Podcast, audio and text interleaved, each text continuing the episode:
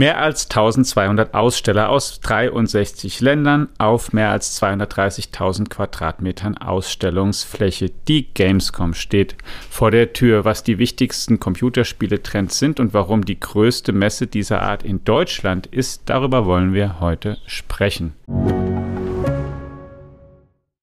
Die Digitalisierung und damit auch bahnbrechende Technologien wie die generative KI sind auf dem Vormarsch. Investitionen in die digitale Transformation werden für Unternehmen zunehmend unausweichlich. PwC hilft ihnen dabei, zukunftsweisende Technologien einzusetzen und gewinnbringend in ihrem Geschäftsalltag zu nutzen. Mit seinem umfassenden Cloud- und Digital-Know-how macht PwC ihr Unternehmen zum digitalen Champion. Mehr auf pwc.de/slash cloud-digital.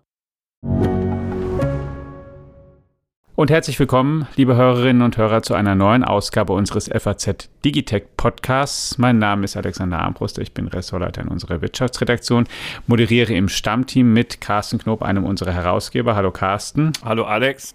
Und als Gast haben wir aus unserer Wirtschaftsredaktion eingeladen den Kollegen, der sich mit der Branche und dem Gaming, der selbst auch spielt, beschäftigt, natürlich Gregor Brunner. Hallo lieber Gregor.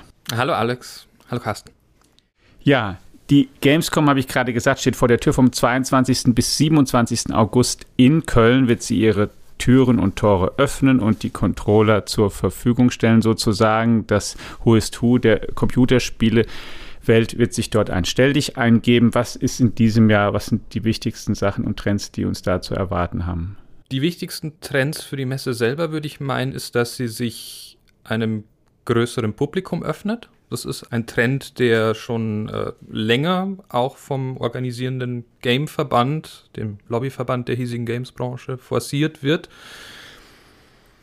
Es ist also nicht wie zum Beispiel die E3 in Los Angeles oder die Tokyo Game Show in, im namensgebenden Tokio, äh, nur eine Messe, wo Spiele gezeigt werden, wo es Neuankündigungen gibt, sondern sie versuchen es mehr als ein Nerd-Festival auszurichten. Mit einerseits ganz viel Kultur drumherum. Es gibt Konzerte, es gibt Cosplay-Wettbewerbe, es gibt auch Stände von Kultur- und Bildungseinrichtungen, Universitäten sind vor Ort. Die Bundeswehr ist immer mit einem Stand präsent sowieso. Aber es gibt eben auch noch Anbieter wie Netflix, dem großen Streaming-Anbieter aus Amerika. Es gibt äh, einen Stand von Crunchyroll, das ist ein Streaming-Anbieter für Anime, also japanische Zeichentrickfilme, was auch immer sehr eng mit ähm, dieser ganzen Nerdkultur verbunden ist. Das ist so, was die Messe betrifft. Sie wird wieder etwas prestigeträchtiger besetzt sein. Unter anderem gibt sich der japanische Hersteller Nintendo wieder die Ehre, bekannt durch Super Mario, Legend of Zelda, ähm, die regelmäßig große Verkaufserfolge feiern und eine riesen Anhängerschaft und haben. Und hat die Switch. Genau, genau, die, die Switch als eine der, auch, ich glaube, auch wieder bestverkauften Konsolen, ähm, sehr familienfreundlich, spricht ein breites Publikum an. Genau, wieder und wieder der Beweis, dass es nicht der aktuellste Chip sein muss. Das ist ja bei Nintendo schon immer so gewesen. Darf ich eine äh, Nachfrage nochmal stellen zu deinem ersten Gedanken, Gregor, nämlich zur, äh, zum ganzheitlichen Besucheransatz der Messe? Ähm, du hast die Electronic Entertainment Expo, also die E3, ja schon erwähnt. Die gibt es ja nicht mehr. Wenn ich das richtig sehe, also ist die unter anderem auch daran gescheitert oder ist das die These oder die Vermutung in Köln, dass ähm, das in Los Angeles auch deshalb nicht mehr stattfindet, weil der Ansatz eben nicht so breit war?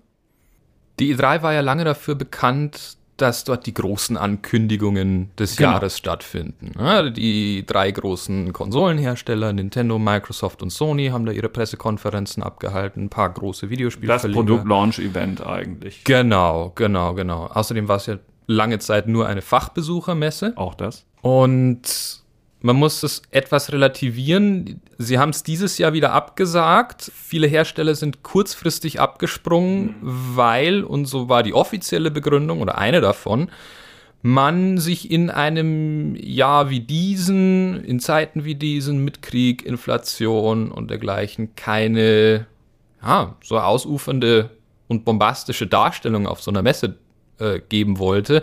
Der wirtschaftliche Grund könnte sein, dass die Hersteller und Verleger gemerkt haben, wir können diese ganzen Ankündigungen ins Internet ver verlegen. Komplette eigene Kontrolle darüber. Günstiger. Günstiger, größere Reichweite.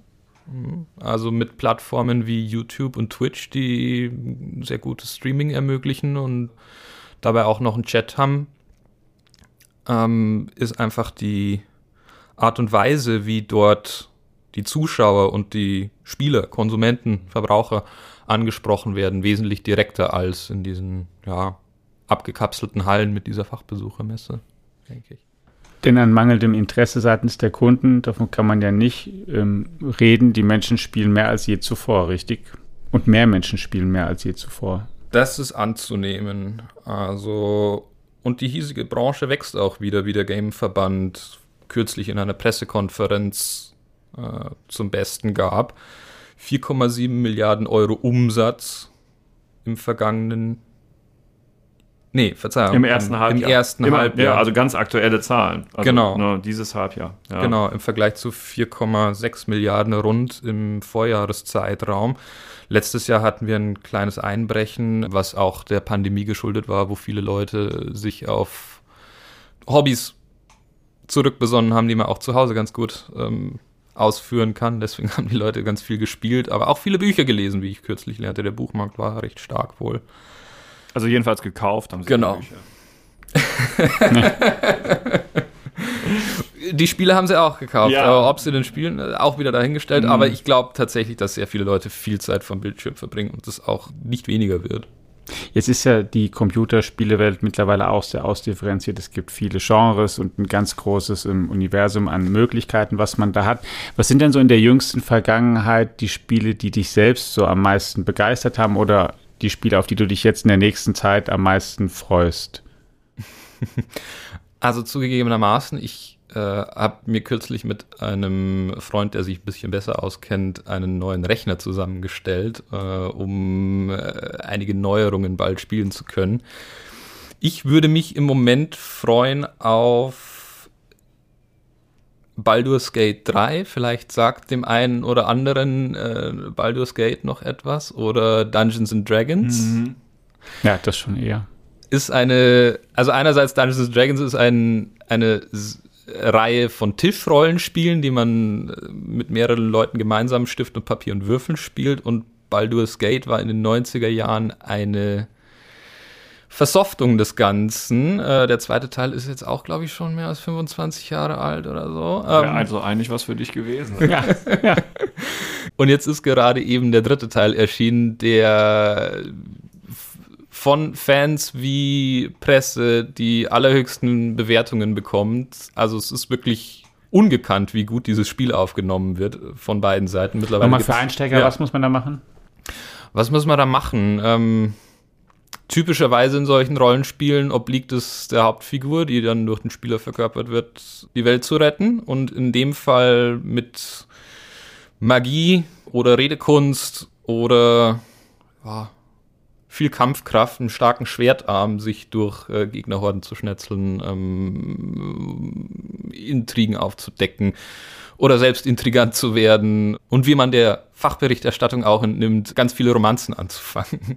Also ein großes, breit angelegtes Rollenspiel, das einem alle Möglichkeiten einer solchen magischen Fantasy-Welt geben soll. Bist du damit so äh, Mainstream oder gibt's ähm das ist ein bisschen Mainstream, ja. Äh, dadurch, dass es gerade äh, an allen Ecken und Enden hochgejubelt man, wird. Man darf auch. Also dieses ganze Wort Mainstream hat ja irgendwie eine Konnotation bekommen, die es ja sowieso nicht verdient hat. Ja, ja. ja. Liegst du da mit dem Trend? Ja. Liege ich damit im Trend? Ja, das ist definitiv mit dem Strom schwimmen. Es gibt noch ein paar kleinere Sachen, die mich äh, in letzter Zeit interessiert hatten. Dave the Diver ist davon eines. Das ist ein kleines Spiel, ich weiß gar nicht von, von wie vielen Leuten, aber es dürften nicht allzu viele Leute gewesen sein, entwickelt. Ähm, Jetzt am englischen Fußball? ich habe da so einen Namen Neymar im Kopf. Nee. Nein, es geht um einen etwas beleibteren äh, Tiefseetaucher, der in einen Meeresgraben abtaucht, dort einerseits Fische äh, einsammeln muss, andererseits, äh, ich glaube, auch Atlantis entdecken muss ähm, und andererseits dann sein Sushi-Restaurant in der Nacht unterhalten muss. Also es muss eine ganz nette okay. Es muss eine ja. ganz nette Mischung aus verschiedenen Mechaniken sein. Ähm, hab Gutes davon gehört und äh, ja, vielleicht wäre das mal die nächste Zeit nach der Gamescom, wenn es wieder etwas ruhig ist. also, wenn ich dich jetzt richtig verstanden habe, Gregor, dann hast du dir jetzt einen ähm, äh, Games PC zusammengestellt mit Komponenten. Aber der Markt profitiert ja auch davon, dass die neueste Konsolengeneration, also von Switch hatten wir ja schon gesprochen, mhm. das ist jetzt ausdrücklich nicht gemeint, sondern eben die neuesten äh, Ausgaben von Xbox und, und PlayStation, äh, dass, dass die jetzt auch wirklich verfügbar sind. Ne? Also die, die Leute, die im Weihnachtsgeschäft noch Schwierigkeiten hatten, dran zu kommen, jetzt gibt es sie und man sieht es auch im Umsatz und das mhm. wirkt sich auch, auch positiv auf den ganzen Markt aus, richtig? Genau. Hm. Einerseits die PlayStation 5 ist ja im Moment glaube ich, das begehrteste dedizierte Spielegerät. Äh, die jüngsten Zahlen, die ich im Kopf habe, sind 40 Millionen verkaufte Einheiten, ähm, was noch lange nicht an die letzten Konsolengenerationen auch heranreicht. Was man unter anderem auch daran sieht, dass viele Spiele immer noch für die Xbox One und die PlayStation 4 mitentwickelt hm, also werden. Also Abwärtskompatibilität. Hm. Genau. Was du für Worte kennst du. naja. weißt du, das hieß früher halt auch schon so. Ja. ja. Mhm. Großer Bruch, äh, Umstellung von, von Kassetten auf CDs. Ne? Ah, Beziehungsweise. Ja, war halt nicht so richtig abwärtskompatibel. nee, nicht ganz. Nein, genau. Ähm, also die, die installierte Basis ist noch ausbaufähig, denke ich, äh, bei, den, bei den neueren Konsolen, aber es dürfte jetzt etwas anziehen. Hm. Und so Spiele wie die FIFA-Reihe oder Grand Theft Auto. Haha, ja, die FIFA-Reihe, da hat es einen Lizenzwechsel gegeben. Ne? Das ist nämlich tatsächlich gravierend. Electronic Arts macht es nicht mehr. Das Spiel heißt jetzt EA Sports FC ja. 24. Also nach 30 Jahren Lizenzvereinbarung zwischen FIFA und Electronic Arts konnte man sich nicht mehr auf die Lizenzkosten einigen, also was, was EA dann an die FIFA zahlt und ähm, kurzerhand entzog man ja, den, die Namensrechte an FIFA und World Cup und dergleichen, äh, mhm. Electronic Arts. Jetzt haben sie in Anführungsstrichen nur noch, was war es, ich glaube, mehr als 100 lizenzierte Länder liegen. Mhm. Ähm, also Bundesliga, UEFA, alles immer noch dabei. La Liga, die englische Premier League aber eben nicht mehr die, die Weltmeisterschaft. Ja. Der aber Modus, nehme ich an, wird noch existent sein im Spiel, aber. Genau, das Spiel ist nämlich noch nicht da. Das ist nämlich eines der ganz wenigen Spiele, wo ich es wirklich genau weiß, weil das natürlich Jahr für Jahr äh, auf Betreiben meines Sohnes im Wesentlichen quasi im Abo bereitgestellt wird und diese ganze Abrechnung läuft natürlich über mich, deswegen weiß ich genau Bescheid. Ja. Bin gespannt. Also ähm, äh, technisch gemacht war es zuletzt eigentlich immer sehr, sehr gut, wo, wobei die Verbesserungen allenfalls inkrementell waren. Aber ja, mal sehen, wie das jetzt in dieser Ausgabe werden wird. Mhm. Das letzte FIFA verkauft sich ja auch wie geschnitten Brot, beziehungsweise hat sich wie ja. geschnitten Brot verkauft. Die, die, haben in kürzester Zeit wieder alle Rekorde geschlagen, was die vorherigen Teile anbelangt hat. Also, Klar, ja. weil auch Fußball selber immer populärer wird. Das ist einerseits das und es entwickelt natürlich immer auch eine wahnsinnige soziale Wirkung, sozialen Sog, wenn eine Gruppe von Leuten sagt, äh, wir kaufen uns gemeinsam ja. dieses Spiel und die können es ja auch gegeneinander ne? spielen, das, das ist ja alles gar kein genau. Problem, also ohne im selben Raum sitzen zu müssen sogar. Ja. Die Spiele, über die wir jetzt gesprochen haben, kommen allesamt aus dem Ausland, richtig? Ja. Da wird keines hier in Deutschland entwickelt. Was wahrscheinlich auch auf der Gamescom ein großer Punkt wird, der unter anderem auch dem Wirtschaftsminister Robert, Robert Habeck von den Grünen unterbreitet wird, der die Messe ja eröffnen darf und der am ersten Tag, am Fachbesuchertag, dem Mittwoch, einen Rundgang mit der Presse und den Ausstellern machen wird. Also die Frage, warum Deutschland kein so großartiger Standort für Games-Entwicklung ist, das treibt die Branche schon länger um. Ganz großer Verlust in den letzten Monaten. Das Hamburger Entwicklerstudio Daedalic, früher noch bekannt von kleinen Perlen wie Edna bricht aus, The Whispered World, fiel jetzt negativ auf mit dem Spiel Gollum mit der Herr der Ringe Lizenz. Leider fiel es negativ auf, weil das Spiel so schlecht war. Das hatte ganz viele technische Mängel, spielte sich furchtbar ähm, und die Spieler hatten auch wenig Lust darauf, sich von Orks die ganze Zeit als kleine furchtbare Kreatur beleidigen zu lassen. Das Spielerlebnis muss sehr Erstaunlich, dass solche handwerklichen sein. Fehler immer noch passieren. Ne? Also glaubt man mhm. gar nicht, aber. Das Ding ist, das Studio hatte lange Zeit sehr viel gute Erfahrung mit 2D-Titeln und das war jetzt der erste vollwertige 3D-Titel, den das Studio gemacht hat. Was passiert ist, offensichtlich hat man sich nicht genügend Zeit gelassen, das Spiel zu entwickeln. Hernach waren dann die Bewertungen schlecht, die Verkaufszahlen waren schlecht und, und jetzt das Tragische, der Delic hat jegliche Entwicklungsvorhaben eingestellt. Also es wurden alle Entwickler wegrationalisiert. Man verlegt jetzt nur noch Spiele von also, anderen. Sie haben sich damit übernommen. Genau, sozusagen. Und ähm, das Studio ist jetzt nur noch hier in Deutschland als Verleger tätig, nicht mehr als Entwickler leider. Jetzt gibt es, wenn es um Computerspiele geht, ja schon immer eine Diskussion, ähm, die kennen wir noch als aus unserer Kindheit vermutlich alle und die werden auch die heutigen Kinder lernen. Spielst du zu viel? Sind bestimmte Spiele vielleicht schädlich? Ähm, fördert Spielen die Gemeinschaft und Zusammenarbeit? Also was macht es mit den Menschen? Und jetzt gerade wieder gibt es die Debatte, ob nicht ähm, die Spieler, ob Computerspiele, Spielerforen dazu beitragen, dass sich Hass im Netz schneller verbreitet, weil der Ton da viel rauer ist vielleicht oder mitunter und weil das ähm, man dort man freier spricht und viele Spiele ja auch ähm, sehr zu Gewalt neigen und Gewalt da eine große Rolle drin spielt. Wie ist denn da der Stand? Du hast ja neulich auch einen großen Artikel geschrieben in der FAZ genau zu dem Thema. Ähm, Spiele werden als Epizentrum des Hasses im Internet gesehen. Ist das fair? Das ist eine sehr große Frage, weshalb ich dem Ganzen auch eine ganze Seite widmen durfte. Ich denke, das ganze Thema hat eine lange Historie, die mit der Kultur um Videospiele, mit den Leuten, die Videospiele spielen, aber auch der Entwicklung des Internets zu tun hat. Matthew Ball ist ein Autor, ähm, der sich sehr viel mit dem Konzept des Metaversums auseinandersetzt und daher auch um die Entwicklung von Kommunikationstechnologien und er attestiert den Videospielentwicklern großen Einfluss, wie sich das Internet und Kommunikationstechnologie entwickelt hat. Da geht es um die Übertragung von großen Datenpaketen, wie Chat und Kommunikation im Internet funktioniert. Und also ich war da selbst noch nicht dabei, als es in den 90er Jahren aufkam, aber vielleicht äh, weiß der ein oder andere noch um Spiele wie Quake, Doom oder dergleichen, wo ganz früh schon Austausch im, im Internet äh, stattgefunden hat. Damals noch über so Chat-Tools wie IRC.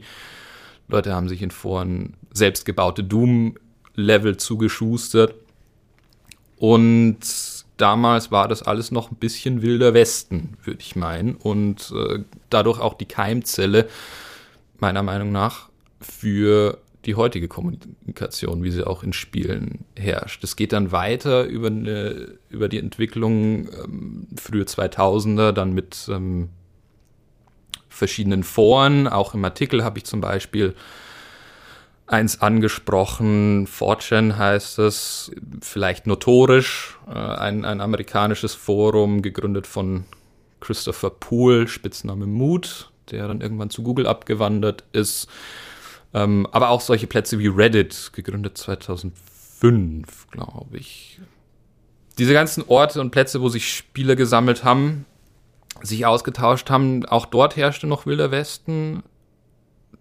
Reddit mittlerweile wahrscheinlich eher weniger, aber zum Beispiel Fortune ist die Moderation, was ähm, die Sprache dort angeht, noch sehr lax.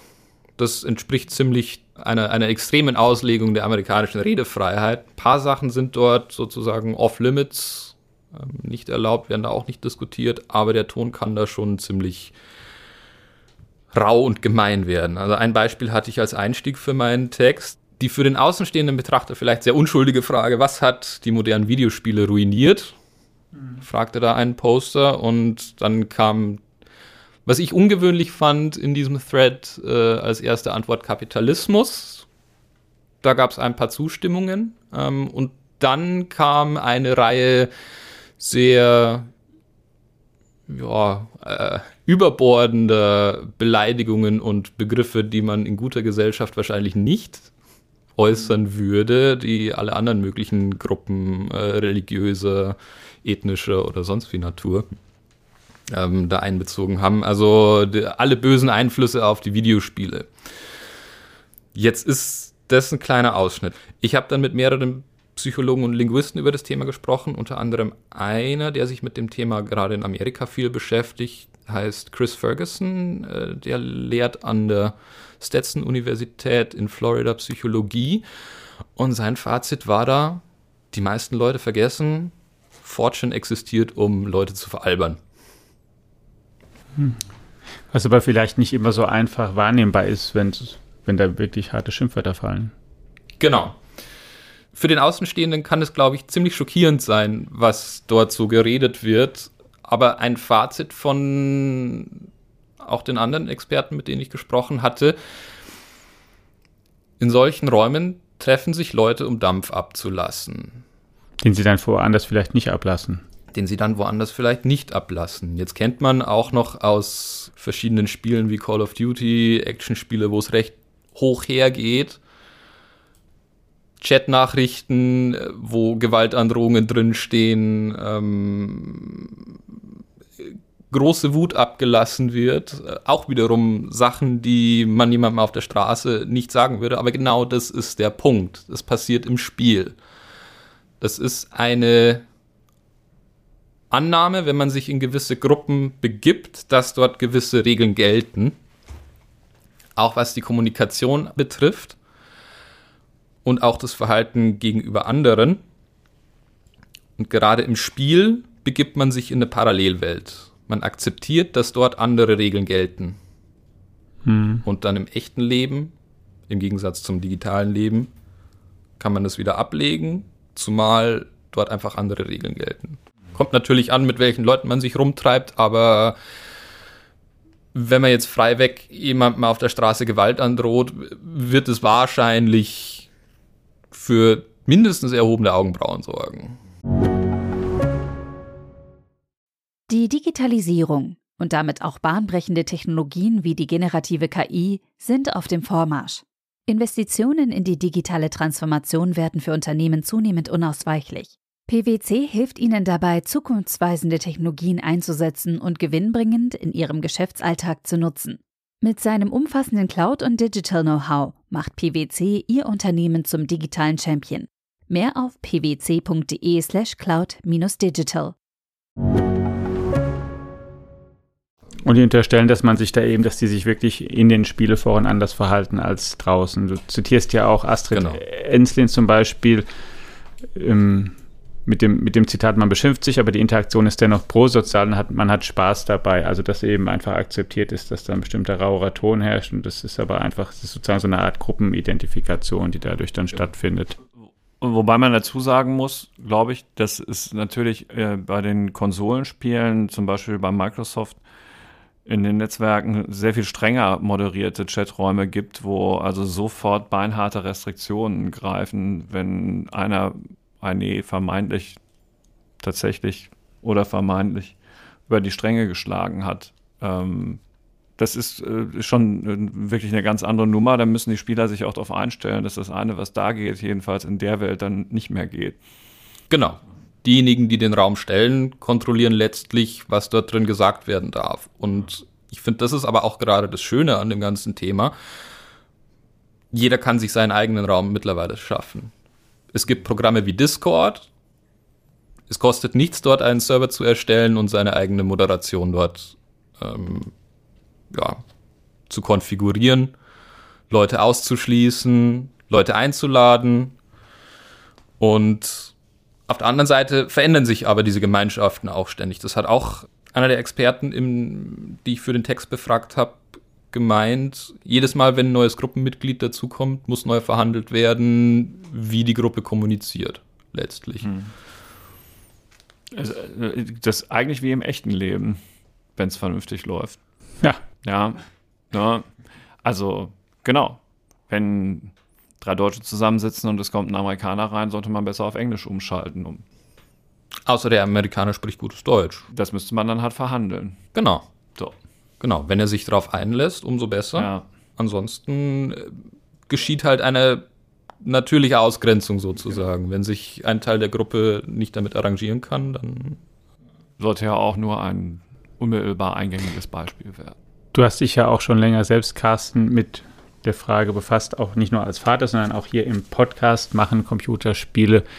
Ist es eigentlich gut für Kinder, wenn die viel spielen? Muss man da auf was aufpassen? Muss man da Tipps geben aus Elternsicht oder ist das wirklich was Gruppenförderndes? Wir haben hier einmal diskutiert, auch erinnere ich noch anlässlich ähm, der These eines Buches von Manfred Spitze, der ja mal sehr kritisch sich dazu ausgelassen hat und auch mhm. in der deutschen Öffentlichkeit diskutiert worden ist.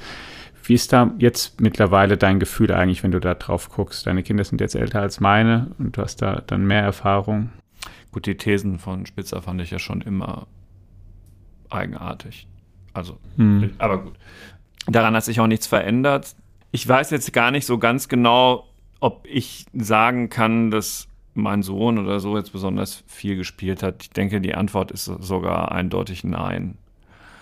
Aber jetzt auch nicht wenig. Also in der Tat ist es ja jetzt ein erwachsener Mann. Hat, hat ihm das, was er gemacht hat, geschadet? Ich denke überhaupt nicht, null. Äh, eher wahrscheinlich sogar geholfen an der einen oder anderen Stelle. Also was bestimmte äh, Konzentrationsfähigkeiten, äh, Kommunikationsfähigkeiten, Reaktionsgeschwindigkeiten, was weiß ich, angeht, ähm, äh, bestimmte Denkmuster. Du hast da einfließen lassen, muss man auf seine Kinder aufpassen. Ja, immer. Ähm, und, und das ist nämlich der Schlüssel zu all dem.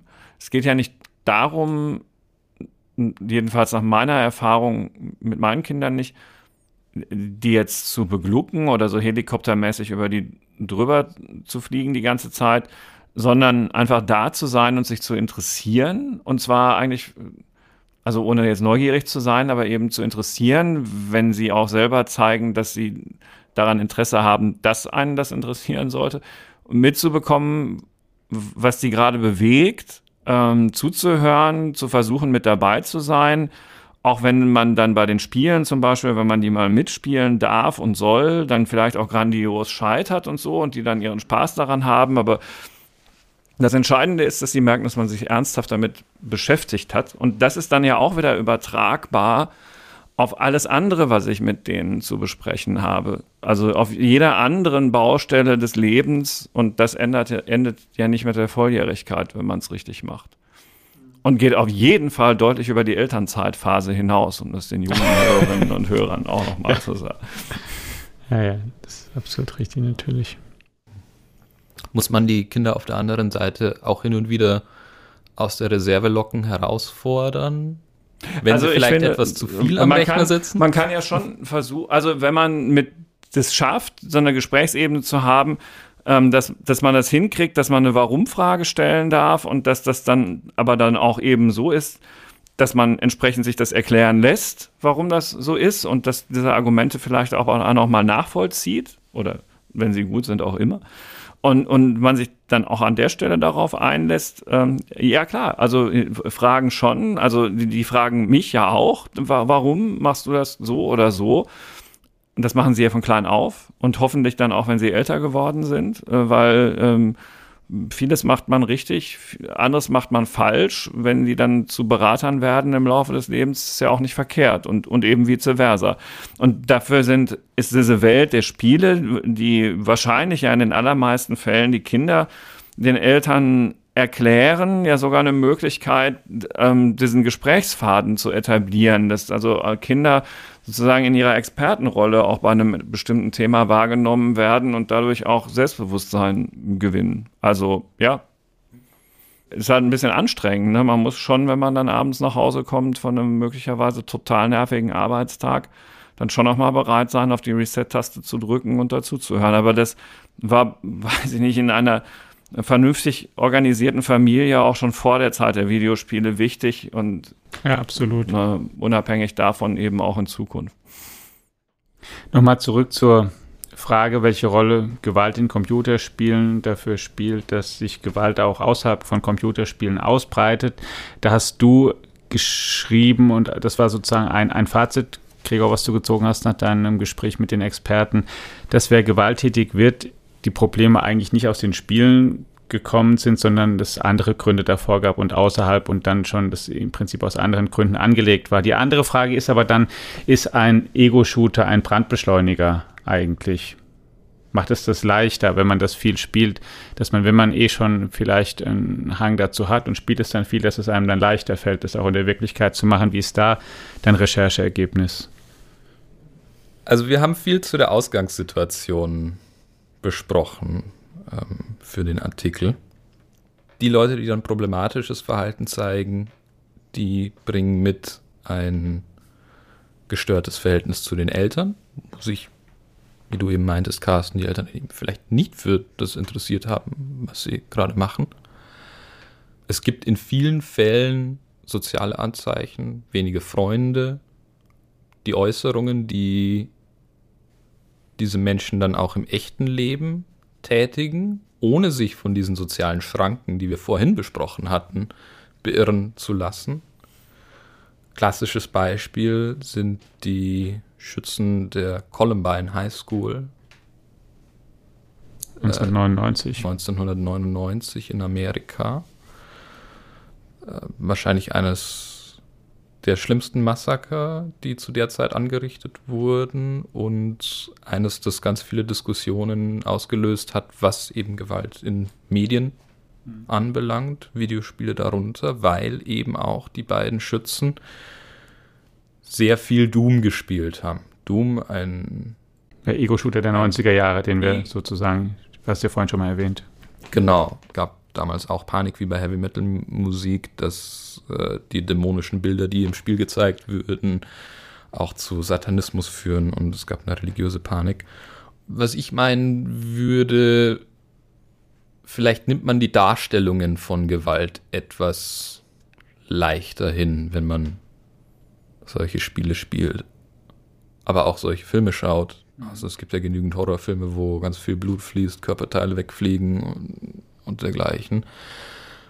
Ich weiß nicht, wie sich das im echten Leben äußert. Also ich denke, man kann nach wie vor einen Würgereiz bekommen, wenn Blut im echten Leben fließt, auch wenn man es auf dem Bildschirm öfter sieht. Da gibt es Leute, die können beides nicht. Die können im echten Leben kein Blut sehen und auch und haben auch keine Lust auf Horrorspiele oder gewalttätige Shooter.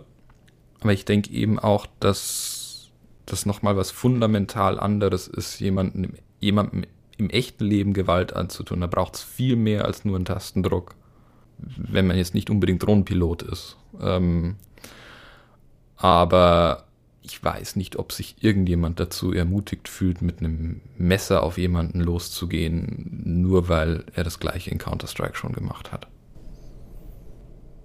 Ja. Du nix, Carsten. Also, ja. ja, ich würde mich nicht ermutigt fühlen davon. Ja, ich auch nicht. Ja, Gregor, du fährst nächste Woche auch zur Gamescom siehst dir das an vor Ort. Es ist keine reine Computerspiele-Messe mehr, wie sie es einmal war, sondern will ein, ein richtiges Festival im Prinzip sein mit viel Programm auch drumherum. Und mehr als 265.000 Besuchern, das muss man vielleicht auch nochmal sagen. Das ist richtig. wirklich richtig groß. Ja. Es waren auch schon mal viel mehr da vor Corona, aber. Ja. Das ist immer noch eine Menge Leute. 370.000, ja genau, aber das ist die größte Messe der Welt und in Köln ist ja immerhin auch für Deutschland kein schlechtes Zeichen, wenn so eine Veranstaltung dann nach wie vor hier in dem Umfang auch stattfindet und stattfinden kann, weil das Interesse entsprechend groß ist. Vielen Dank für deine Einsichten. Gute Zeit dort und Ihnen, liebe Hörerinnen und Hörer, auch vielen Dank dafür, dass Sie einmal mehr eingeschaltet haben und diesen Diskurs durch die Computerspielewelt und die Themen, die gerade die Spieler bewegen und die, die sich für Computerspiele aus anderen Gründen interessieren sollten, interessiert haben. Wir halten Sie auf dem Laufenden in diesem Thema und in allen anderen wichtigen auf allen Kanälen der FAZ. Bleiben Sie uns gerne gewogen und schalten Sie nächste Woche wieder ein. Bis dann. Ciao. Ciao. Wiederschauen.